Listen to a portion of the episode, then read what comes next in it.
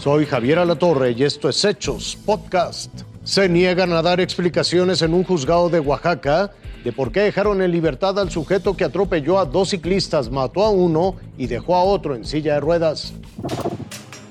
Fue la jueza Yolanda Arroyo Cruz del Juzgado de Control de San Francisco Tanibet quien puso en libertad a Raúl, el hombre que el pasado 7 de mayo atropelló a dos ciclistas en Oaxaca. El doctor Pedro Rafael Constantino falleció mientras lo acompañaba en otra bici su amigo de años de rodadas, José Alfredo Jiménez González, quien resultó con lesiones en la columna y en cervicales. Esta es la carretera federal 175 Oaxaca-Tuxtepec. Está marcada aquí, en su kilómetro 200, y no por los defectos en su pavimento sino por una tragedia impune, la que cobró la vida de Pedro Rafael Constantino. Tras fijar un cambio en las medidas cautelares, la jueza dejó fuera de prisión al conductor. De castigo solo le quedó por el momento una firma periódica, ir a un centro de rehabilitación como Alcohólicos Anónimos y la suspensión temporal de la licencia para conducir. Ya salió libre así nada más porque sí, porque la juez lo dictaminó, que no, que no había pruebas suficientes.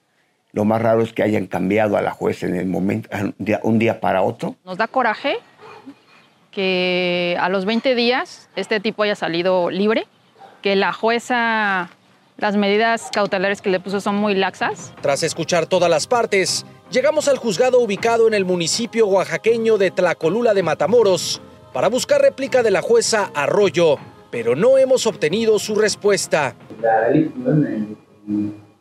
tiene audiencia ahorita. Si gusta, yo le comento a ver qué día. Yo llevo de pueblo. Insistimos en una segunda ocasión. ¿Tú crees que sí haya manera de entrevistar a la jueza Yolanda Arroyo? Mm, te digo que me dijo que me iba a checar, pero déjame comentarle, porque igual está en audiencia y ya no me respondió nada. Ok, bueno, entonces... Para que me dé fecha, pues, para ver cuándo. Morena prepara las reglas para elegir candidato presidencial. Dice que habrá un podio de primero, segundo y tercer lugar. Nunca una reunión de consejeros de Morena había causado tanto ruido como la que ocurrirá este domingo y donde se prevé avalar que aspirantes a la candidatura presidencial de Morena recorren el país durante junio y los primeros días de agosto. Esto para que se sometan a una sola encuesta nacional que definirá el coordinador nacional de los comités de defensa de la 4T, que en un futuro será el candidato presidencial del partido.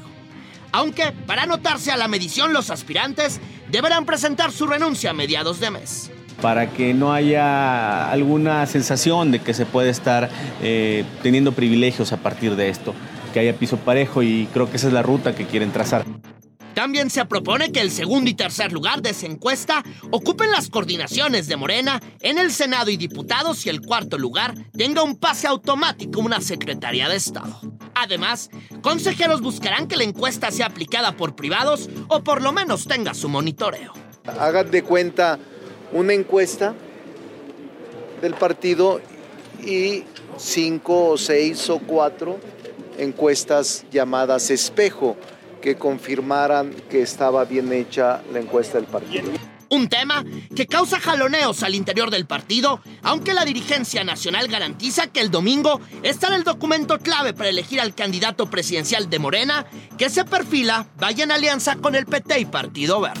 Irving Pineda, Fuerza Informativa Azteca. Nueva York se llena de humo por los incendios en Canadá y serias preocupaciones de salud. Un extraño color naranja cubrió el cielo de Nueva York. La ciudad amaneció como la más contaminada a nivel mundial, con más de 8 millones de habitantes bajo alerta por la pésima calidad del aire. La razón, los cientos de incendios forestales en Canadá que permanecen activos desde el mes pasado. La situación es tan grave que el humo traspasó las fronteras. Sitios emblemáticos como el Empire State y la Estatua de la Libertad se volvieron prácticamente invisibles a los ojos de los ciudadanos. Autoridades locales cancelaron las actividades al aire libre y algunos vuelos también se vieron afectados. Canadá enfrenta una temporada de incendios forestales sin precedentes.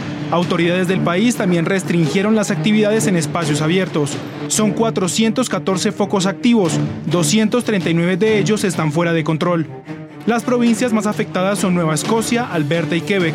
donde más de 3 millones de hectáreas se han consumido y 11 mil personas han sido evacuadas. El fin no parece cerca. Se prevé que el clima seco y las altas temperaturas continúen hasta agosto próximo. Con información de Salma Domínguez, Fuerza Informativa Azteca. Hasta aquí las noticias, lo invitamos a seguir pendiente de los hechos.